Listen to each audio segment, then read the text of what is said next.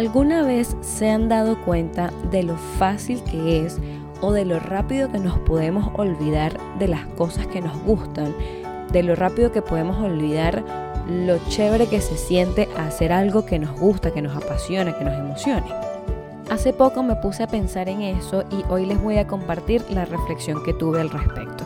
Soy Annie Marbest y este es otro episodio de mi podcast llamado Experiencias Ajenas. Yo considero que soy una persona que ha tenido la dicha y la oportunidad de hacer cosas que le gustan.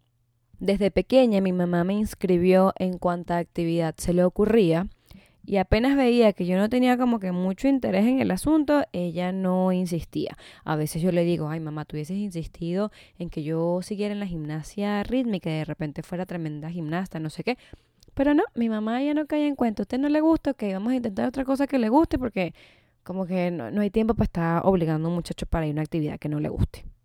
Y en líneas generales es algo que yo he llevado a diferentes, o bueno, que he tratado de llevar a diferentes áreas de mi vida. Por ejemplo, todo curso o clase en la que yo me inscribo es porque me gusta, porque de repente hay al menos un interés inicial en querer aprender eso, más que una obligación a aprenderlo.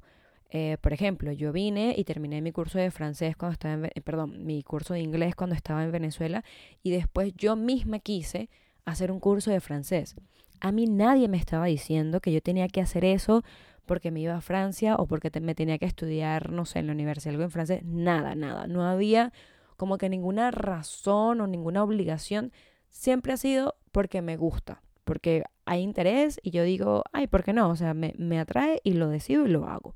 Más bien siento que mi dificultad es cuando me gustan muchas cosas, que es lo que tiende a suceder, me gustan muchas cosas, quiero hacer muchas cosas y no puedo hacer todo eso al mismo tiempo. Para mí no funciona y he estado tratando de arreglarlo. Ahora, en ese tratar de arreglarlo me he llevado bastantes trancazos, trancazos que me han llevado a reconocer o a reafirmar o a recordar las cosas que me gustan. El ejemplo más reciente que tengo, que además ya me ha llevado varios meses, es el proceso que he vivido durante mi certificación como dula posparto. Yo vine y me inscribí para convertirme en dula posparto. Entiéndase que me estoy entrenando para convertirme en la persona que va a ayudar a las mamás o en general a la familia que tiene un nuevo bebé durante el tiempo posparto o al menos eh, las seis primeras semanas después de que, bueno, después de que el bebé ya salió de esa barriga, pues que además esta idea la puso en mi cabeza la mamá de los niños que yo cuido desde que yo llegué aquí. O sea, yo prácticamente llegando acá, ella diciéndome como tú serías demasiado buena como dula, no sé qué, y yo así como que, ¿qué es eso? O sea, yo no tenía ni idea y realmente en ese momento tampoco ni le prestaba atención porque recuerden que una vino para acá por un año y se devolvía. Ahora como una no sabe cuándo se va a devolver, ¿verdad? Y tiene que rebuscarse y ver cómo va a producir, ver qué otras fuentes de ingresos se, se ingenia, pues yo dije, ok, yo me voy a inscribir como esto, realmente es algo en lo que yo sí me veo, o sea, algo en lo que yo sí creo que puedo ser buena y, uh, y sí me gusta, o sea, el estar um, tarureando ahí al, recién nacido, pues sí, ¿para qué decir que no? Sí, sí, sí me gusta. Ojo, que esto de ser dula posparto no es solo estar batuqueando al muchachito ahí, o sea, va un poquito más allá, pero no me quiero extender con ese tema, simplemente como para dejarlo en líneas muy generales, un concepto básico. Ajá, entonces si esto me gusta, ¿cuál es el conflicto? Pues mi disyuntiva radica, ¿verdad? En que así como me gusta lo de Dula, me gustan otras cosas que incluso les encuentro más pasión al hacerlas. Es una cosa que, que me mueve y tal, pero, pero, que no me va a dar dinero, no me va a dar sustento tan rápido como el, ah, el yo prepararme como dula posparto. Entonces, ajá, Momento de tomar decisiones, mamita. Entonces aquí pudieran decir, mira, Yanimar, esto es muy fácil. Si hay dos cosas que te gustan y hay una de esas cosas que te va a dar dinero más rápido, que te va a producir, ¿verdad? A hacer producir para que tú puedas vivir, para que tú te puedas mantener, pues ya no hay mucho que pensarlo. Es eso lo que tú tienes que hacer y ya. Concéntrate en eso, termina tu certificación, trabaja y después ahí ves en qué tiempo haces lo otro, que te gusta, que te relaja, que no sé qué, para allá y para acá. Pues sí, eso fue lo que yo me dije. Yo dije, Yanimar, mira, hay que priorizar y tu prioridad ahorita es, generar más ingresos. Entonces ponle 100% de tu atención al curso, trabajar y ya después ves. Error, error. equivocación, primer error en una serie de errores, que posiblemente para otras personas no sean así, pero para mí lo fue, para mí lo fue. Yo me establecí todo un horario, toda una cuestión para yo terminar, para yo estudiar y terminar mi certificación, pero yo no estaba fluyendo. E, esa energía ahí no se estaba dando. Cabe recalcar que yo no es que, ay, nada más tengo tiempo para estudiar. No, mis lindis. Uno viene, trabaja de 7 a 4, y después de ese tiempo libre yo veo cómo lo administro. Y yo lo estaba administrando todo para la certificación, porque eso es lo que tiene que salir primero, porque es lo que yo quiero ya, ya, ya, ya, ya, ya.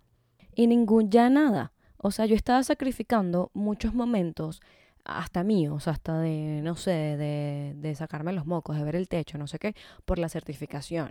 Y esta certificación además es en inglés.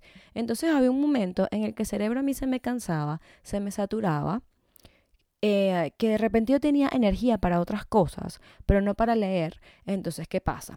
Que como yo estaba concentrada en que lo único que yo tenía que estar pendiente era de la certificación esta, cuando tenía energía para otras cosas, que no tenía concentración para estudiar, pero tenía energía para otras cosas, no las hacía porque me sentía culpable. Yo decía, ¿cómo yo voy a tener energía, no sé, para ponerme a hablar con una amiga? que eso también es recreación, o sea, eso ayuda al, espíritu, a la mente, a lo que sea.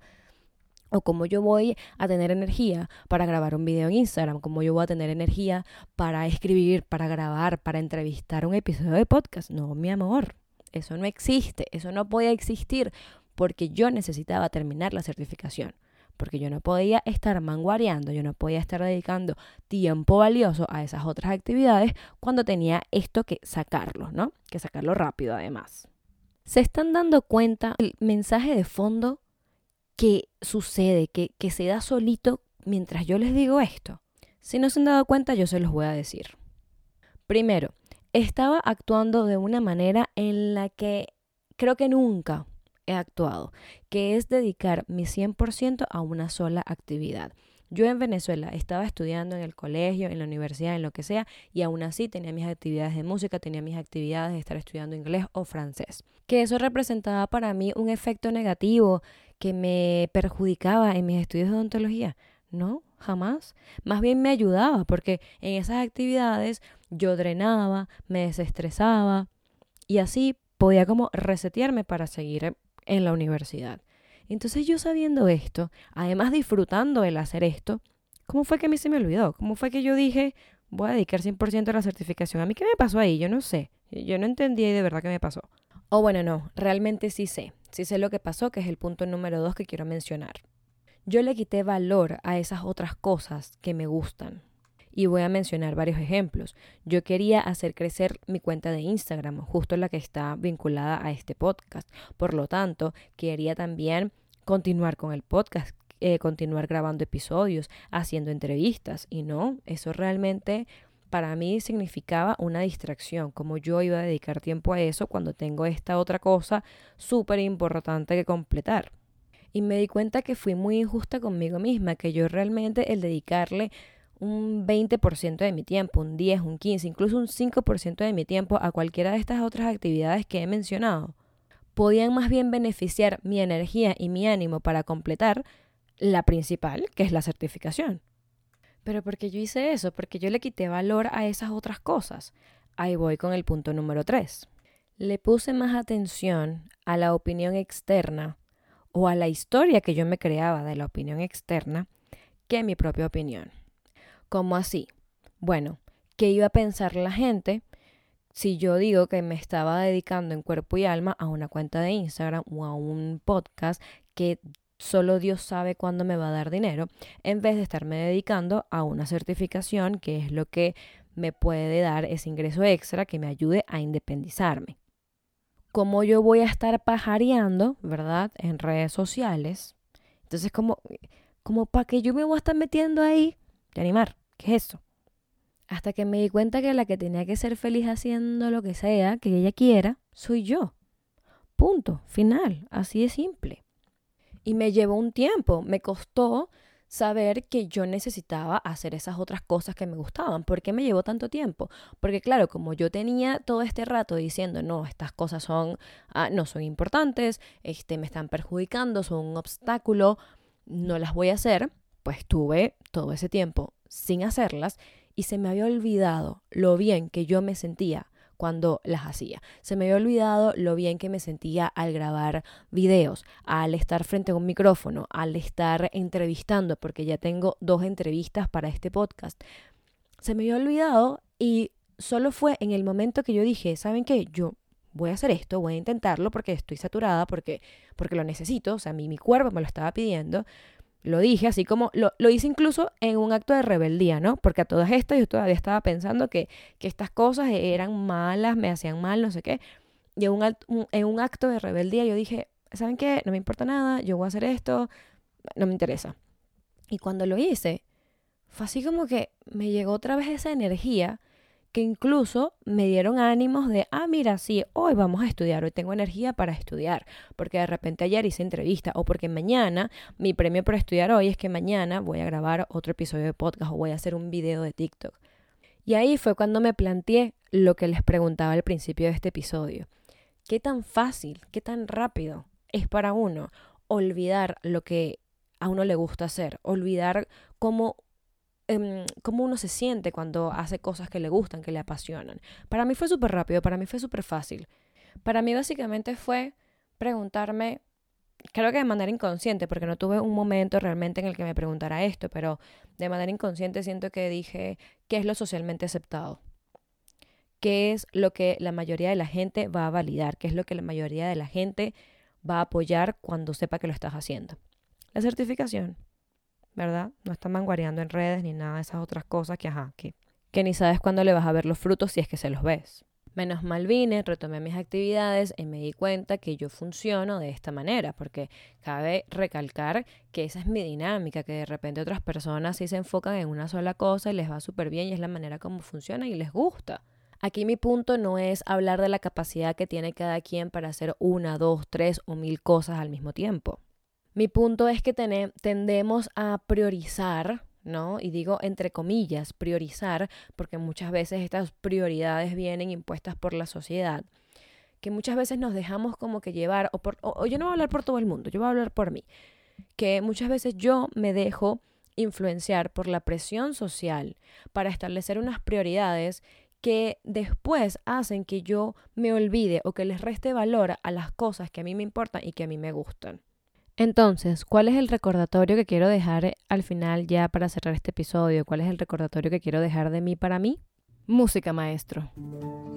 Mi prioridad es hacer lo que me gusta de la manera que me gusta y en el orden que me gusta.